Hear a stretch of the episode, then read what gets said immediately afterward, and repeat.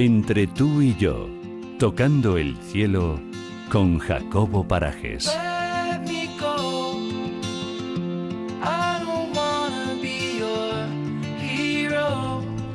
Hoy creo que, bueno, estoy reflexionando sobre un hecho y es que creo que no hay mayor destructor que en nosotros mismos cuando nos lo proponemos. La aceptación de uno mismo es fundamental y para entenderlo me ha hecho falta escuchar durante muchas horas a Jacobo Parajes, que es la persona responsable de nuestra motivación y más que motivación, superación semanal. Jacobo Parajes, buenas tardes. Hola Paula, ¿qué tal?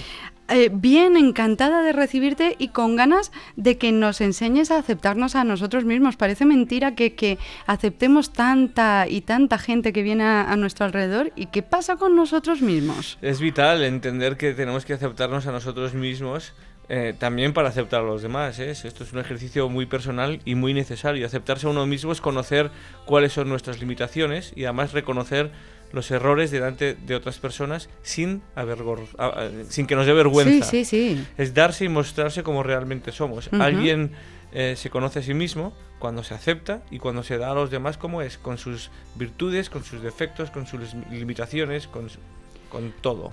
¿Has vivido o has conocido a más gente que no se acepta de la que se acepta? Eh, pues mira, no sabría contestarte a esta pregunta. Yo creo que he conocido más gente que sí se acepta, pero que no se acabó de aceptar del todo. Es complicado, imagino Sí. que es un proceso, no es un es un proceso. No. sí. Pero si pienso en mis referentes, en gente que admiro, eh, todos se han aceptado a sí mismos y, ¿Sí? y parte del camino a su propio éxito es la aceptación personal, ¿no? Creo que sí. Con los defectos, o sea que cada uno tiene defectos y que aunque podamos cambiar, no todo hay que cambiarlo. Absolutamente, uno se acepta a sí mismo reconociendo sus defectos y si no los puede cambiar, aceptándolos y reconociendo sus virtudes, claro que sí. Imagino que en este punto es más difícil reconocer los defectos que las, pero imagino, ¿eh? Las virtudes, ¿no? Depende de lo humilde que seas. Bueno, algo de ya, lo que claro, también como hemos todo, hablado. es claro. verdad, es verdad, la humildad Claro, de nuevo qué ahí. importante es, ¿no? Yo creo que eh, los seres humanos somos, somos, bailamos entre dos extremos, ¿no?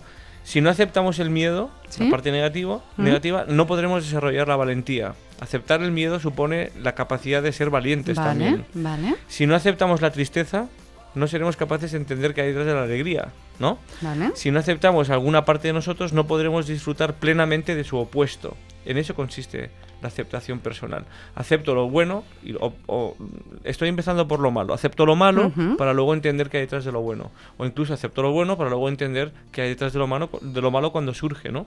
El equilibrio está en la aceptación completa de ti mismo, de uno mismo, de nuestras emociones negativas y positivas. Lo decimos muchas veces en este programa, somos pura emoción y dentro de nuestras emociones compartimos o hacemos compartir emociones negativas y positivas. Tenemos que aceptar las dos, no vale solamente con aceptar una o la otra, ¿no? Y tenemos que intentar vivir en armonía, es decir, aceptar incondicionalmente como somos, aceptar nuestras limitaciones, como digo, aceptar nuestras virtudes. Estaba pensando en, en un- detalle que has dicho muy importante, que el que no acepta el miedo, como uno de los ejemplos que has puesto, Sí. ¿no? Pues no podría ser valiente, Sí. obviamente, ¿no? Y, y me he quedado ahí yo con la primera duda, porque el cerebro mío está constantemente eh, planteando preguntas, Jacobo, y, y tienes razón, he llegado a la conclusión de que el que no ve el miedo y se enfrenta a él, porque hay mucha gente que lo hace, no es valiente, es inconsciente. Sí, y hay que diferenciarlo muy Sí, bien, ¿no? sí, sí, La tienes razón. y eh, eh, soy un echado para adelante, pero sin reflexión y sin sentido Sin común. saber las consecuencias. Claro, o soy valiente y sé a lo que me enfrento y, y utilizo mis herramientas para enfrentarme con éxito a eso, ¿no? Tienes toda, Hay toda una la enorme razón. diferencia. Enorme. Tienes razón. Vamos con más reflexiones sobre, sobre bueno, pues Bueno, esta... A nuestro alrededor hay muchas personas que se quejan muy a menudo de las enormes dificultades que tienen para conseguir metas o para mejorar incluso sus relaciones personales, familiares o laborales, ¿no? Hay gente que se queja mucho de esto. Es verdad que hay muchas veces que las personas con las que nos vinculamos pueden ser egoístas o incluso indiferentes a nosotros, en un ámbito laboral o incluso familiar que no sea lo más sano, ¿no? Sí. Puede pasar. Sí, sí. Pero también es cierto que la mayoría de nuestros problemas para relacionarnos con los demás están nosotros y no los demás. Eso es verdad. Y en el momento en el que aceptamos, empezamos a actuar en base a, No te quepa duda. a nuestro control. No te quepa duda. El otro día vi una presencié una, a- a una persona con una, una pelea en- en- de tráfico, que es bastante común. Y cuando ya soltó todos los improperios por Oh. soltar, mi reflexión fue, ¿y si ha sido tu culpa y no la del otro? Claro. Aunque, aunque, aunque el otro hizo mal con el coche, pero tu culpa es por enfrentarte de esa forma y por, hace- por, por, por verlo desde, desde esa actitud y no desde la actitud eh, de indiferencia, indiferencia o, o de, o de bueno, qué perdón. o de- o exactamente. Entonces, hay- este es un ejemplo que es muy válido porque además pasa muy a diario, ¿no? Nosotros reaccionamos también en función de cómo nos conocemos a nosotros mismos y cómo queremos ser con los demás. Esto es importante. Hay cosas de- del otro, del que tenemos enfrente, de la persona ajena, que no podemos controlar, pero lo que está claro, clarísimo, es que siempre podremos controlar cómo nos afecta a nosotros, porque la vida, la nuestra, la controlamos nosotros, Sí, Jacobo. sí. O, o deberíamos controlarla nosotros. La controlamos nosotros y este control de, a veces depende de muchas otras cosas, no solamente Mm. factores internos, pero la actitud es la que tú decides poner en cada momento. y problemas día. va a haber. Siempre. Claro, siempre. en todas las vidas, en la tuya ha habido, ¿a que sí? Absolutamente. Y aquí estás, Pero sonriendo. problemas, sí, eso intento, ¿no? Pero problemas, porque problemas sin solución hay muy pocos.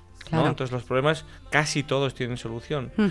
Eh, creo que es importante además mirar dentro de nosotros mismos y hacernos preguntas del por qué eh, tenemos fuentes de conflicto eh, a la hora de aceptarnos. Por ejemplo, A te ver. pongo un- un- unos ejemplos. unas- Eso. te Tú como Diego con el tema de la economía, tú, Eso. tú con ejemplos, por favor. Ah, Por ejemplo, busca o busquemos la respuesta a las preguntas como ¿dependo demasiado de la mirada ajena, de los elogios o de las críticas de los demás?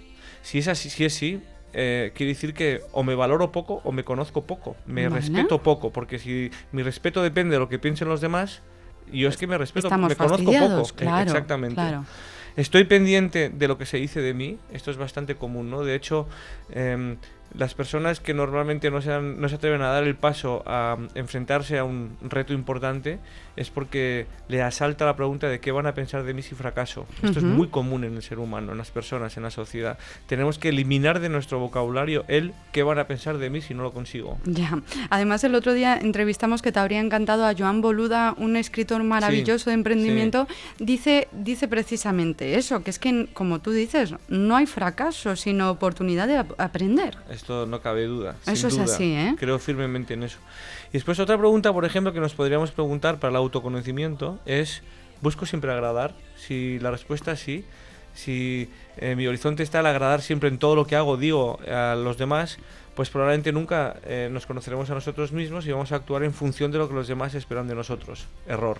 Si la respuesta ha sido afi- afirmativa, vamos a, a solucionarlo, quiero decir. No vale con echarse las manos a la cabeza y decir, hoy Jacobo me ha fastidiado un poco porque ha llegado a ese puntito de mi cerebro que me ha hecho reflexionar. No, buena noticia.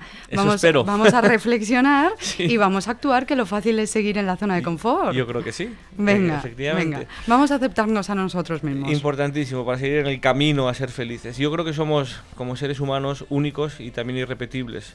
Y, y valemos por quién somos, por cómo somos, como, por, por cómo somos hacia los demás. No tanto por lo que hagamos o dejemos de hacer, sino por cómo hacemos las cosas, ¿no? Con qué sentido hacemos las cosas. Y la aceptación de uno mismo tiene mucho que ver con el ser exitosos y desarrollar esas habilidades que todos tenemos.